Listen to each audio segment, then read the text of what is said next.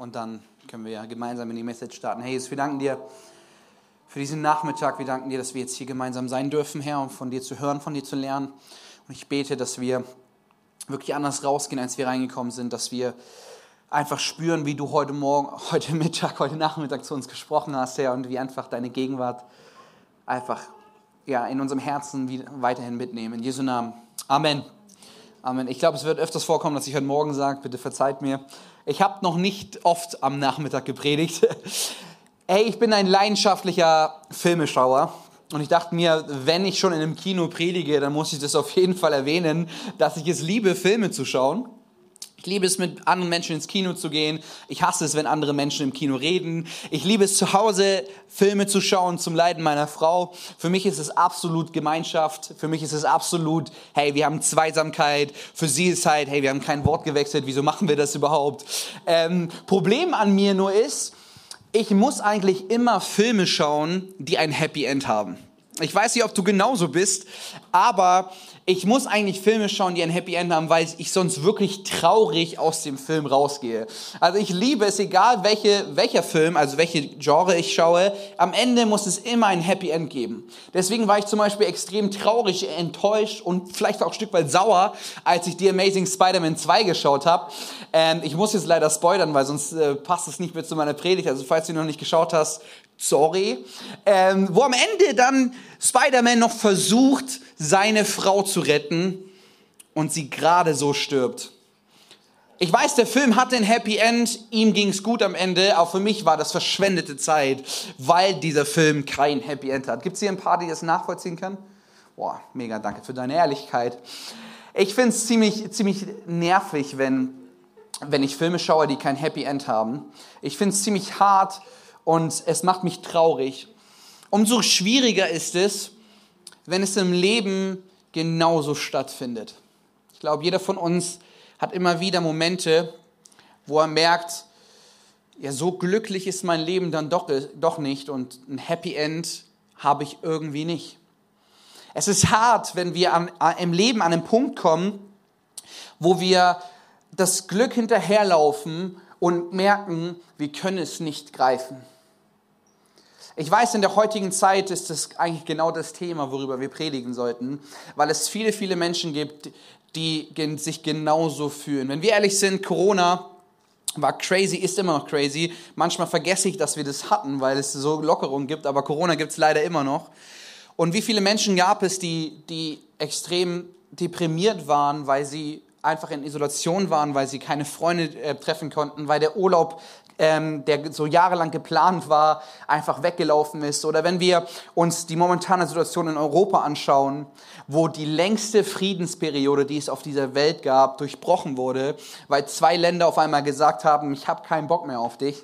Oder die Tatsache, dass es in der Wirtschaft auch immer wieder schlechter wird, dass du vielleicht Bock hast, irgendwie dir was zu kaufen, Eigenheim dir anzuschaffen, aber es null möglich ist, weil der Kredit extrem hoch ist oder die Tatsache, dass man schon fast einen Kredit aufnehmen muss, nur weil man sich Speiseöl kaufen möchte, sorgt für viele Menschen dafür, dass sie sich dann doch in einem Film wiederfinden, der vielleicht kein Happy End haben. Und das Herausfordernde ist ja, dass es auch denen so geht, die Jesus Christus nachfolgen. Ich weiß, unser Glaube, er ist, er ist in vielen Punkten sehr triumphal. Und wir glauben an einen lebendigen Gott, der heute noch Wunder tut. Ich bin so davon überzeugt, dass, dass, wir, dass der Gott der Bibel ein Gott ist, der heute noch Wunder tut, dass es keine Geschichten sind, sondern Realität, die du heute erleben kannst. Aber obwohl wir an so einen Gott glauben, obwohl wir an einen lebendigen Gott glauben, gibt es trotzdem Momente, wo du und ich uns immer wieder so fühlen, als ob das Happy End einfach nicht kommt. Und es ist ziemlich herausfordernd, gerade für die Menschen, die nicht darauf gefasst sind. Es gibt viele Menschen, die Jesus nachfolgen und mit der, mit, der, mit, mit der Hoffnung, sagen wir es mal so, mit der Hoffnung unterwegs sind, dass ihnen nichts Schlechtes widerfährt. Aber heute, heute Nachmittag möchte ich uns so ein bisschen aufzeigen, wie wichtig es ist, dass wir mit der Realität, Realität durchs Leben laufen. Hey, es ist wunderschön, dass du an Jesus Christus glaubst. Aber dies wird uns leider nicht davor bewahren, dass auch wir Dinge erleben, die uns, ja, die uns das Lächeln aus dem Gesicht zaubern.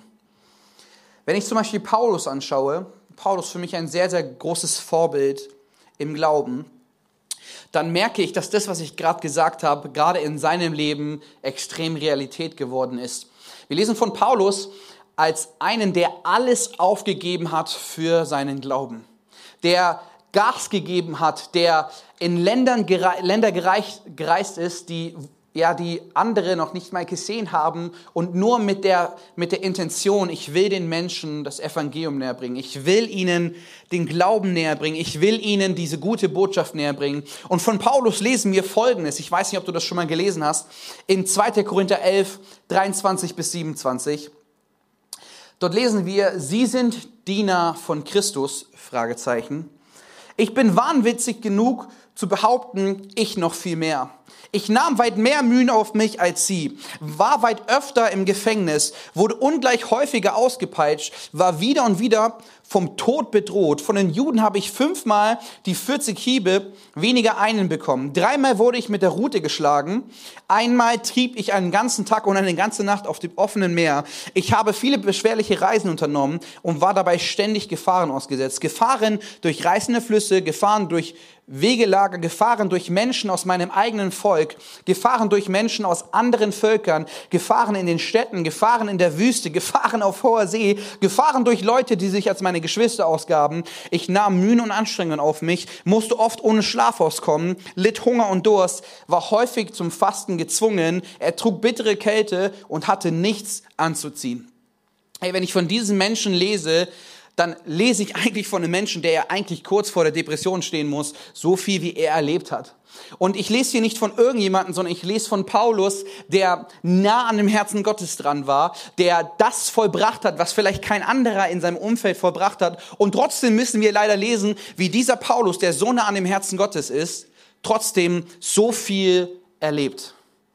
Heutzutage wäre das eigentlich ein Mensch, der wirklich professionelle Hilfe bräuchte, weil er so viel durchlitten hat. Aber das Geniale ist, dass Paulus irgendwie es geschafft hat, trotzdem mit einem Lächeln durchs Leben zu laufen. Wir lesen von Paulus nicht als einen, der am Ende seiner Reise gesagt hat, und ich bereue alles. Das liest du nirgendwo in seinen Briefen, das liest du nicht in der Apostelgeschichte, sondern du liest von einem Paulus, der eigentlich sogar mit einem Lächeln gestorben ist. Wie kann ich das von mir behaupten? Wir sind ja gerade in einer Predigtserie, wo wir uns den Timotheusbrief anschauen. Und der, die zwei Timotheusbriefe und das Buch von Titus, das habt ihr sicherlich schon gehört, werden in der Theologie als die Pastoralbriefe bezeichnet. Warum? Weil Paulus seinen zwei Mitarbeitern wichtige Tipps mitgegeben hat, die sie als Hirten beachten müssen. Und ich finde diese Tipps genial, sie helfen mir immer wieder, aber ich will uns heute Nachmittag etwas aufzeigen, was man so leicht übersieht. In den Pastoralbriefen geht es viel darum, wie Paulus seine Mitarbeiter schult und ihnen so einen Leiterschaftstipp gibt. Aber wenn wir uns den Kontext anschauen, dann merken wir, dass vielleicht sogar etwas viel Größeres da drin geschieht. Denn Paulus beschreibt in, vor allen Dingen in den Timotheusbriefen und sagt immer wieder zu, zu Timotheus, hey, verzage nicht, denn Jesus ist mit dir. Das liest du in den ganzen Versen, liest du immer wieder, dass Timotheus nicht, nicht die Hoffnung verlieren soll, weil Gott mit ihm ist. Jetzt kommt der Punkt, den ich uns heute Nachmittag mitgeben möchte. Paulus hat dies in einer Situation geschrieben, wo wir eigentlich behaupten würden, dies ist kein Happy End. Denn als Paulus diese Briefe geschrieben hat, war er in keiner Villa, er war nicht auf dem Schiff oder zu Hause, sondern er war im Gefängnis. Und ich, und ich lese diese Verse und dachte mir, es ist schon krass, wie Paulus so ermutigend sein kann, obwohl seine Situation überhaupt nicht das hergegeben hat, wie er niederschreibt. Jetzt würdest du ja vielleicht behaupten, ja, er hat sich das Ganze ausgedacht, er hat das einfach nur so niedergeschrieben, ihm ging es eigentlich ziemlich schlecht. Aber wenn ich so die Verse genau lese, dann merke ich, hey, das, das stimmt nicht. Da muss irgendeine Freude sein, die Paulus verspürt, obwohl sein Umfeld und sein Leben es nicht hergibt. Und genau das lesen wir am Ende vom zweiten Timotheusbrief, Kapitel 4, ab Vers 16, als ich das erste Mal vor Gericht stand und mich verteidigen musste, trat niemand für mich ein. Alle ließen mich in Stich. Möge es ihnen nicht angerechnet werden. Der Herr aber stand mir zur Seite und gab mir Kraft, sodass ich meinen Auftrag, seine Botschaft allen Völkern zu verkünden, auch bei dieser Gelegenheit in vollem Umfang erfüllen konnte.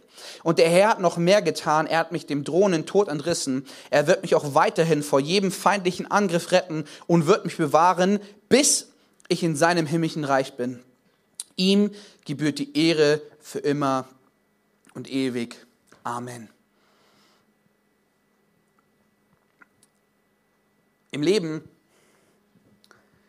ist es in, mein, in meiner Meinung nach extrem entscheidend, dass wir gerade in, in dunkelster Zeit Menschen in unserem Umfeld haben, die uns ermutigen, die uns pushen, die uns davor bewahren, in der Dunkelheit zu versinken. Würdet ihr mir dazu stimmen? Aber wir lesen von einem Paulus, der selbst das eigentlich nicht hatte. Paulus ist vor Gericht und er wird angeklagt für etwas, was er eigentlich gar nicht getan hat. Der Grund, warum Paulus ins Gefängnis musste und schlussendlich sterben musste, war, weil er die Liebe Gottes weitergegeben hat.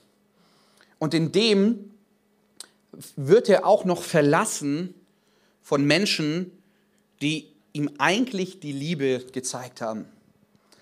Aber auch hier, ich weiß nicht, wie das für dich ist, das zu hören, ich, ich lese von keinem depressiven Paulus, sondern eigentlich von einem Paulus, der der ein Lächeln im Gesicht hat. Warum? Und jetzt komme ich zu der ganz langen Einleitung zu meinem eigentlichen Thema, weil Paulus in der dunkelsten Zeit immer noch bemerkt hat, was er eigentlich hat.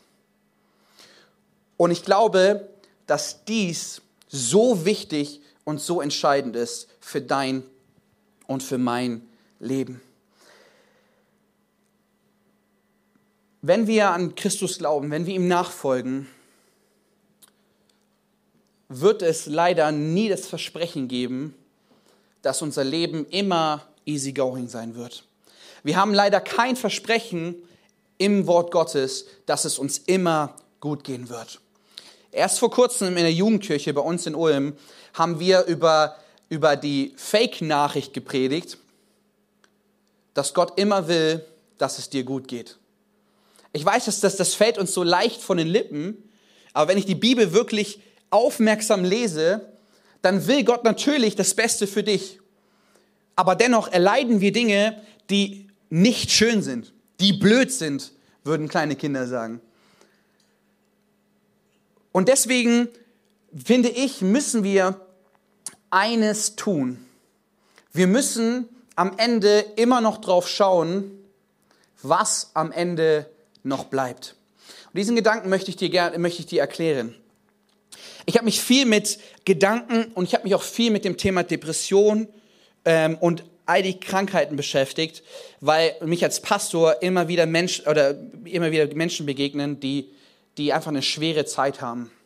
Und ich habe mich mit einem Arzt unterhalten und habe über die Tatsache der Gedanken, Gedankenskraft geredet, wie wichtig positive Gedanken sind etc. Und wir haben uns wirklich drei Stunden lang unterhalten. Mega, dass der, dass der Arzt sich so viel Zeit für mich genommen hat. Und er hat gesagt gehabt, Sam, das Herausfordernde an der Depression ist, dass ein Gedanke gepflanzt wird, der nicht mehr von alleine weggeht. Das bedeutet, depressive Menschen haben irgendetwas erlebt, Vielleicht war es die Tatsache, dass, sie, dass, dass ihnen eingeredet wurde, dass sie nicht geliebt sind, dass sie nicht gewollt sind. Ich weiß nicht, was da ist. Aber dieser Gedanke, er kann nicht mehr rausgerissen werden, weil er so fest verankert ist. Und dies ist nichts Geistliches, sondern etwas sehr, sehr menschlich, Menschliches.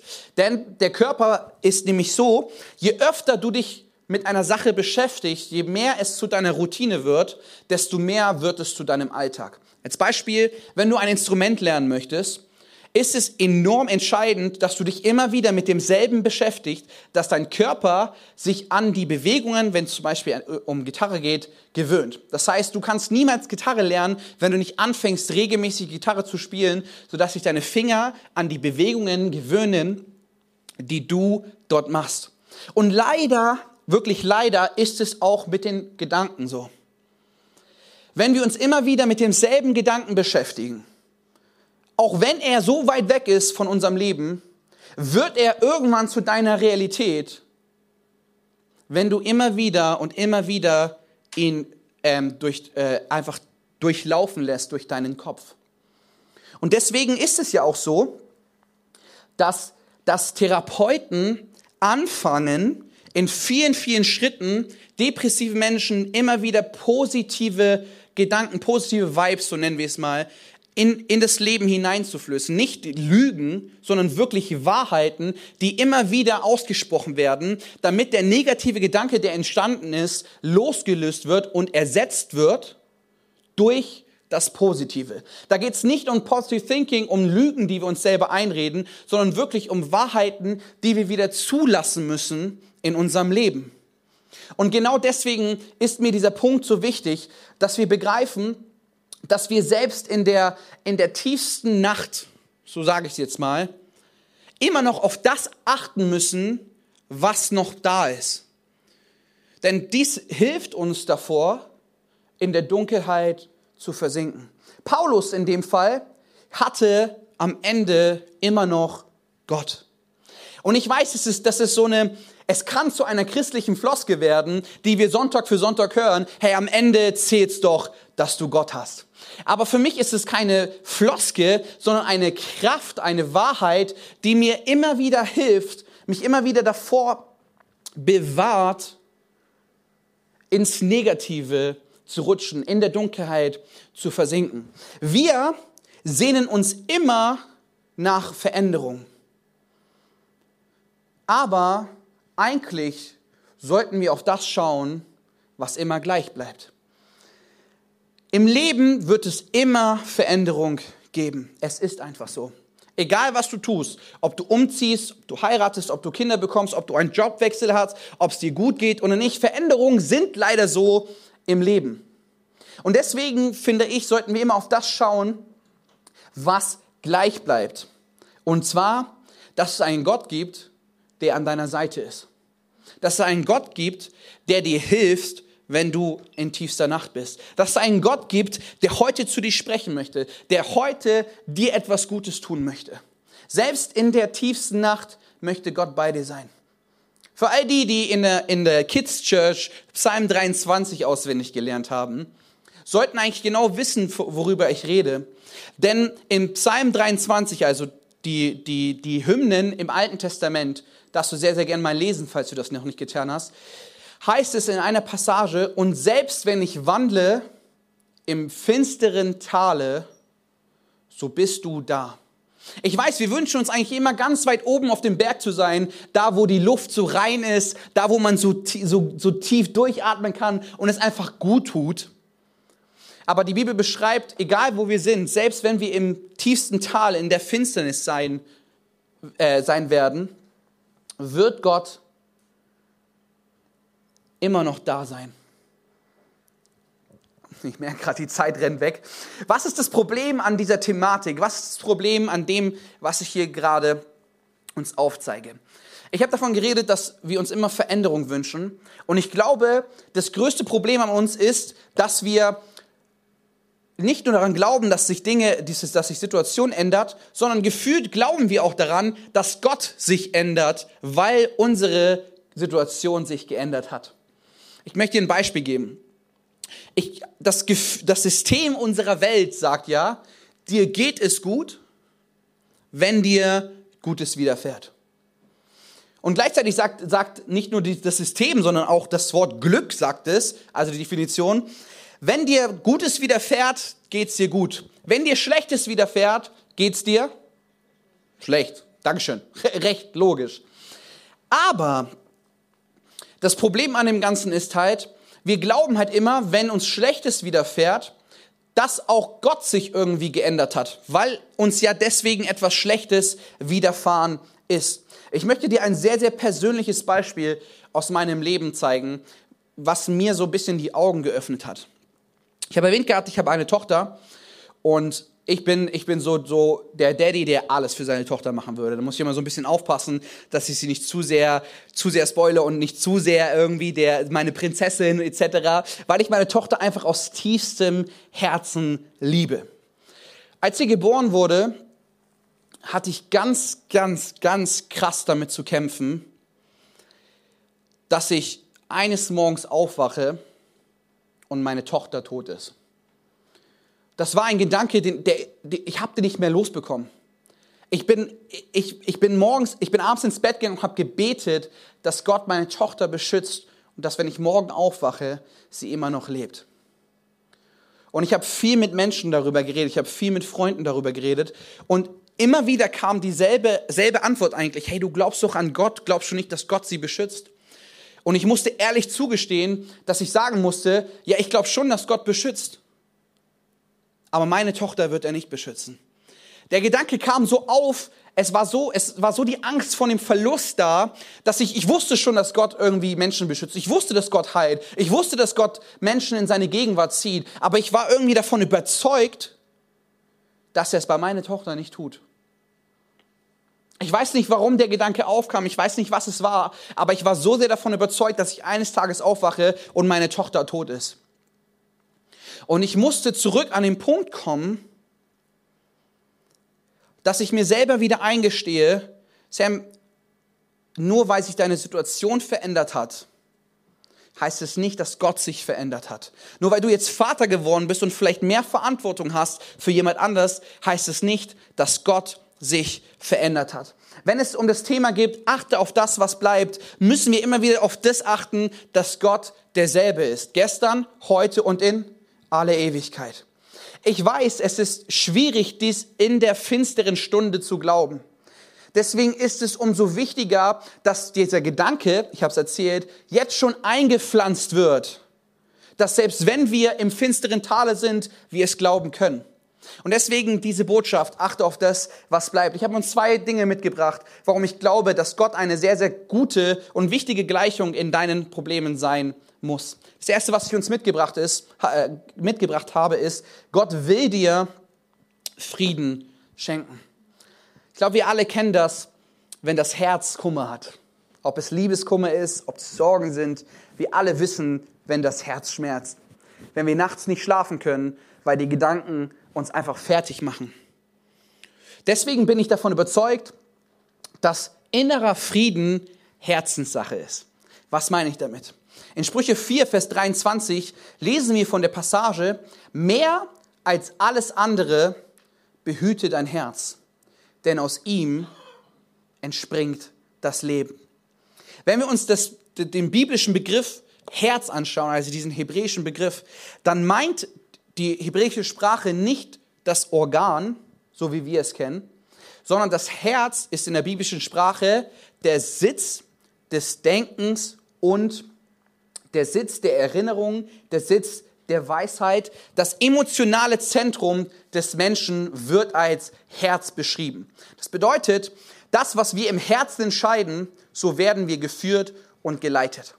Und deswegen ist es so wichtig, dass unser Herz bewahrt wird, weil wenn unser Herz Kummer hat, dann geht es uns einfach schlecht. Und deswegen sagt, sagt Salomo in den Sprüchen, wir müssen mehr als alles andere unser Herz bewahren, denn durch unser Herz werden wir geführt und geleitet.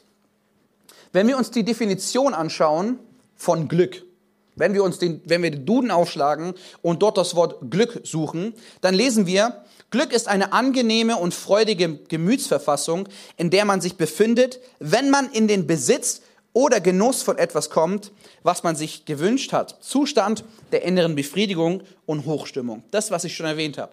Das System. Wenn dir Gutes widerfährt, geht's dir gut.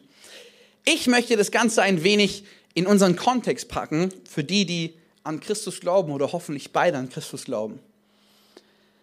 Wenn die Bibel davon spricht, dass Gott uns Frieden schenken möchte,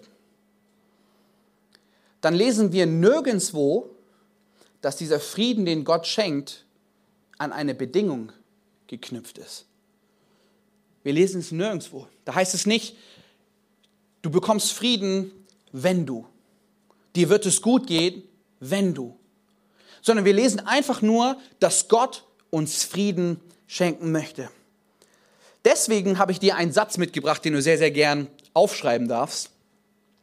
Gott schenkt dir einen innerlichen Frieden, den diese Welt nicht kennt, da er an keine Bedingungen geknüpft ist. Paulus ist das beste Beispiel. Sein Leben hat eigentlich anderes gesagt. Eigentlich hätte er nicht Frieden haben sollen. Eigentlich hätte er depressiv sein sollen. Eigentlich hätte er todtraurig sein sollen. Aber am Ende seines Lebens ging es ihm gut. Man geht davon aus, dass der zweite Timotheusbrief einer der letzten Briefe war, den Paulus geschrieben hat, bevor er gestorben ist. Und genau aus dieser Passage habe ich gelesen und Paulus hat gesagt, hey, mir geht's gut, denn am Ende habe ich immer noch Gott. Und ich weiß, dass es eine sehr, sehr schwierige Aussage ist, den Frieden Gottes zu bekommen. Und ich habe dir eine Sache mitgebracht, wo ich wirklich davon überzeugt bin, dass dieser Frieden auch in deinem Leben Realität sein kann. Das Problem an uns Menschen ist, dass sie meistens nur dann zu Gott kommen, beziehungsweise glauben, dass er gut ist, wenn es uns selber gut geht. Auch wir sind so, dass wir sagen, hey, wenn es uns schlecht geht, dass wir Gott in Frage stellen, dass wir seine Güte in, in Frage stellen. Und bei vielen Menschen habe ich erlebt, dass die Reaktion auf, auf ihr Schicksalsschlag es war, dass sie sich von Gott entfernen. Das Problem an der ganzen Sache ist, Gott kann und wird uns keinen Frieden geben, wenn wir vor ihm weglaufen. Und deswegen möchte ich dir Folgendes aufzeigen. Wenn du das Buch Hiob im Alten Testament liest, merkst du auch von einem Menschen, der eigentlich ziemlich depressiv hätte sein sollen, weil ihm alles genommen wurde. Aber Hiob kam zu Gott und klagte ihn an. Ja, ja, wir dürfen auch mit Klagen zu Gott kommen. Wenn du die Mutter von, von, von dem Propheten Samuel im Alten Testament anschaust, die ziemlich ja, einfach fertig war, weil sie keine Kinder bekommen hat, liest du von einer Frau, die in den Tempel ging und Gott anflehte, dass ihr Wunsch erfüllt wird. Und wenn du Paulus anschaust, dann merkst du ganz oft, wie Paulus mit einem dankbaren Herzen vor Gott gekommen ist. All die drei Dinge, all die, all die drei Menschen haben etwas gemeinsam. Und zwar, in ihrer Not kamen sie mit ihrem gefühlt mit ihren Emotionen zu Gott. Und das ist das, was ich dir heute Nachmittag mitgeben möchte. Egal wie du dich gerade fühlst, egal was du gerade erlebst, Gott will dir einen Frieden schenken. Dies kann er aber nur, wenn du in seine Gegenwart hineintauchst. Und in seiner Gegenwart musst du dich nicht verstellen. Wenn du sauer bist, dann geh sauer zu ihm. Wenn du traurig bist, dann geh traurig zu ihm. Wenn du klagen möchtest, dann klag. Wenn du danken möchtest, dann dank. Aber bitte entferne dich nicht von Gott. Einer unserer Kids, Kids ähm, Mitarbeiter hat mir etwas gemacht, was ich ziemlich genial fand. Und zwar hat er mit, mit, mit, seinen, mit den Kindern, die er hatte, einen eigenen Psalm kreiert. Die Kinder durften einfach, also es waren schon ältere Kinder, sie konnten schreiben, durften ihren eigenen Psalm verfassen, also ihr Gebet, was sie an Gott gerichtet haben. Und wenn wir die Psalme genau lesen, dann merken wir, dass es Dankespsalme gibt, dass es Klagepsalme gibt, dass es schon fast Hasspsalme gibt, wenn wir es ganz genau lesen. Es gibt Psalme in jeglicher Emotionszustand. Äh, Und heute Nachmittag möchte ich dich ermutigen, dass du deinen eigenen Psalm kreierst. Dass du mit dem, was du hast und was du bist, zu Gott kommst und es vielleicht sogar niederschreibst. Egal, was du gerade durchlebst und wie dein emotionaler Zustand ist und was du auch von Gott denkst, komm zu ihm, denn nur dort wirst du innerlichen Frieden empfangen. Das Worship-Team darf schon mal nach vorne kommen. Ich weiß nicht, ob es noch einen Worship-Song gibt. Sorry, das habe ich tatsächlich nicht gefragt, aber das Worship-Team darf schon, schon mal nach vorne kommen. Das Blöde an so Schicksalsschlägen ist ja, dass sie meistens sich nicht ankündigen. Du bekommst nicht vorher einen Brief nach Hause, einen Anruf oder ähnliches, sondern sie sind einfach da. Bist du morgens schon mal in die Dusche gestiegen und hast nicht darauf geachtet, welche Temperatur das Wasser hat? Du, hast, du machst die Dusche an, es ist eiskalt, du stehst dort und kriegst keine Luft mehr. Gab es da ein paar Menschen, die, die das schon mal erlebt haben? Ich habe das ganz, ganz oft erlebt und dann passiert es ja, dass du auf einmal so Schnappatmungen bekommst und versuchst nach Luft zu ringen, die ja eigentlich schon da ist. Das liegt daran, dass aufgrund der plötzlichen Kälte deine Muskeln sowie deine Lunge sich zusammenziehen und du tatsächlich nach Luft ringst, die aber eigentlich ja schon da ist. Und ich habe mich ein bisschen mit dem beschäftigt, weil ich irgendwann mal Bock habe auf Eisbaden. Ich habe einfach Bock im Eis zu baden, einfach nur, weil ich mir denke, das muss man mal gemacht haben, so Bucketlist-mäßig. Man muss sich irgendwie, irgendwann muss man mal Eisbaden gegangen sein. Und ich habe so, mich so ein bisschen damit beschäftigt und das, oder der, der, der Tipp, den man jedem gibt, bevor jemand Eisbaden geht, ist, dass er die richtige Atmen, Atmungstechnik lernt. Denn es ist ziemlich gefährlich, wenn du auf einmal im Eisbad bist und keine Luft mehr kriegst, weil du so erschrocken bist und einfach keine Luft mehr bekommst. Deswegen sagt man, musst du atmen, auch crazy, atmen richtig lernen, damit du nicht überfordert bist im Eisbad. Diese Atmung sorgt dafür, dass deine Muskeln sich wieder entspannen, deine Lunge ähm, entspannt ist und das Blut richtig durchblutet wird. Irgendwie auch falsch die Aussage, ihr wisst, was ich meine. Sehr gut. Also Zirkulation. Ich bin davon überzeugt, dass Gott uns selbst in Momenten, wo es so ist, als ob uns die Luft zuschnürt, uns die richtige Atmentechnik beibringen möchte. Dass selbst wenn wir in eine Situation hineinkommen, die uns einfach, die uns wirklich fertig macht, wir dennoch richtig atmen können. In der Bibel lesen wir von von einer Metapher, die mir sehr, sehr oft geholfen hat. In Jesaja 40, Vers 31, dort heißt es: Doch die auf den Herrn warten, gewinnen neue Kraft. Sie schwingen nach oben wie Adler, sie laufen schnell, ohne, ähm, ohne zu ermüden, sie gehen und werden nicht matt. Ich bin davon überzeugt, dass Gott dir Kraft schenken möchte, dass selbst wenn solche Situationen kommen, du es aushältst und keine Schnappatmung bekommst. Wie schaffen wir das Ganze? Wenn wir uns das griechische Wort für, für Glauben anschauen, Pistis, falls du es äh, wissen möchtest, dann ist die Übersetzung ins Deutsche nicht nur die Übersetzung für Glaube, sondern auch die Übersetzung für Vertrauen. Glaube ist dasselbe Wort, biblisch gesehen, wie das Wort Vertrauen. Und am Ende ist es wirklich entscheidend, ob wir im Vorfeld oder selbst in der dunklen Zeit immer noch darauf vertrauen, dass am Ende Gott immer noch bei uns ist. Achte auf das, was bleibt in deinem Leben. Vertraust du darauf, dass Gott selbst in der tiefsten Nacht bei dir ist? Vertraust du darauf, dass Gott selbst in deiner, in deiner Trauer da ist? dass er selbst in der Zeit da ist, wo du nicht mehr kannst, wo du eigentlich kapitulieren möchtest und wo du eigentlich kein Happy End siehst. Dies ist so entscheidend. Und wir schaffen es, indem wir darauf vertrauen, dass wir am Ende Flügel bekommen wie ein Adler, dass wir laufen und nicht müde werden. Lass uns noch mal ganz kurz die Augen schließen, bevor wir in den Worship gehen. Mir ist eine Geschichte noch sehr, sehr wichtig, die teile ich und dann, dann höre ich auf. Warum ist es so wichtig, dass wir einfach wissen, dass Gott uns die richtige Atmentechnik geben möchte? Ich habe sechs Geschwister, wir sind sieben Kinder, ich bin das jüngste Kind. Und so wie das mit dem jüngsten Kind ist, die jüngsten Kinder werden immer von, von den älteren Geschwistern gehänselt, verprügelt und so weiter und so fort. Meine Geschwister hatten immer kein wirkliches Problem mit mir, aber haben sich immer zu Unrecht behandelt gefühlt, weil ich bevorzugt wurde als jüngstes Kind. Ich glaube, viele ältere Geschwister können sich das, nach, na, können das nachempfinden.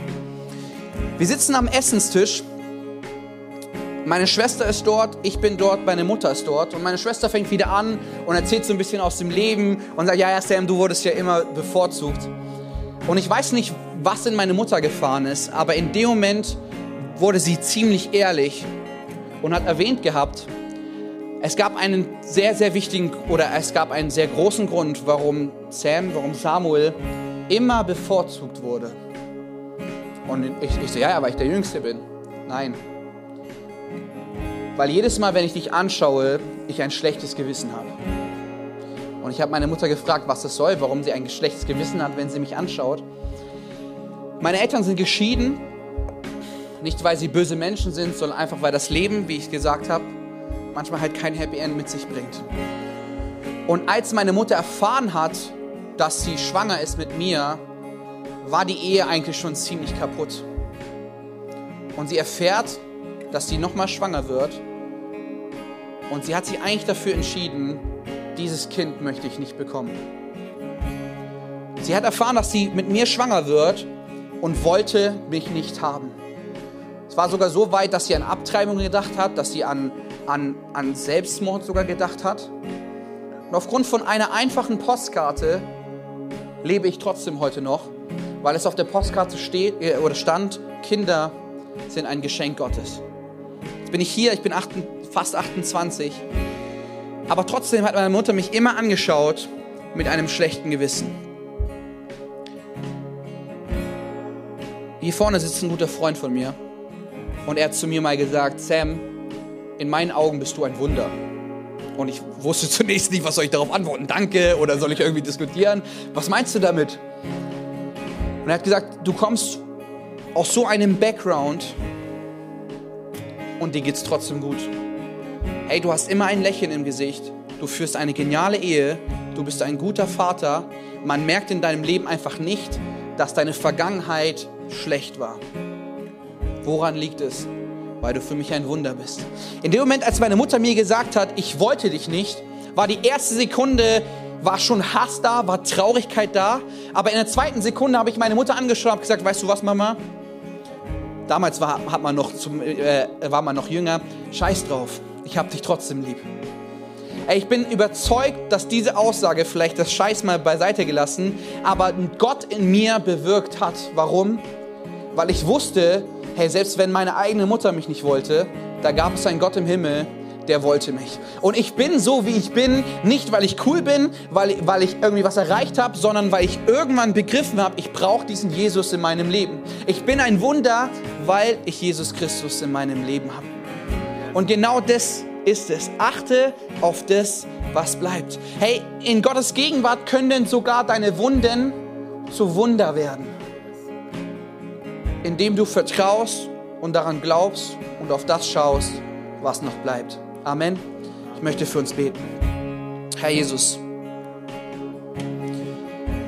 wir danken dir aus tiefstem Herzen für diesen Nachmittag, den du gerade kreiert hast, Herr. Für einen Nachmittag in deiner Gegenwart, für, einen, für eine Zeit in deiner Gegenwart, Herr. Und Jesus, am Ende musst du dann dennoch dein Wort bestätigen, Herr. Und es gibt, es gibt Menschen hierher, die brauchen gerade ein Wunder, Herr. Es gibt Menschen, die brauchen gerade einfach deine Begegnung. Sie brauchen einfach ein Zeichen dafür, dass sie wissen, dass du selbst in der tiefsten Nacht noch da bist, Herr. Und ich bete, dass in der Zeit, wo wir uns gerade befinden, unser Glaube, unser Gottesbild, all das nicht, nicht kaputt gemacht wird durch Umstände, sondern das Vertrauen ganz, ganz weit oben ist, Herr. Und ich möchte wirklich jeden Einzelnen segnen, Herr, und beten, dass du in den nächsten Tagen eine Situation kreierst, wo sie merken, dies war ein Stück vom Himmel. Ich halte nicht viel von der Aussage, dass Gott der Retter in der Not ist, dass Gott rechtzeitig kommt. Gott kommt nicht rechtzeitig, er ist immer da. Und lasst uns das eigentlich immer wieder vor Augen führen. Er ist dein Retter in der Not und er kommt natürlich auch rechtzeitig. Aber eigentlich ist er immer da. Nur wir sehen es manchmal nicht. Deswegen lasst uns zurück zum Glauben, zurück zum Vertrauen kommen. Und damit möchte ich euch segnen. In Jesu Namen. Amen.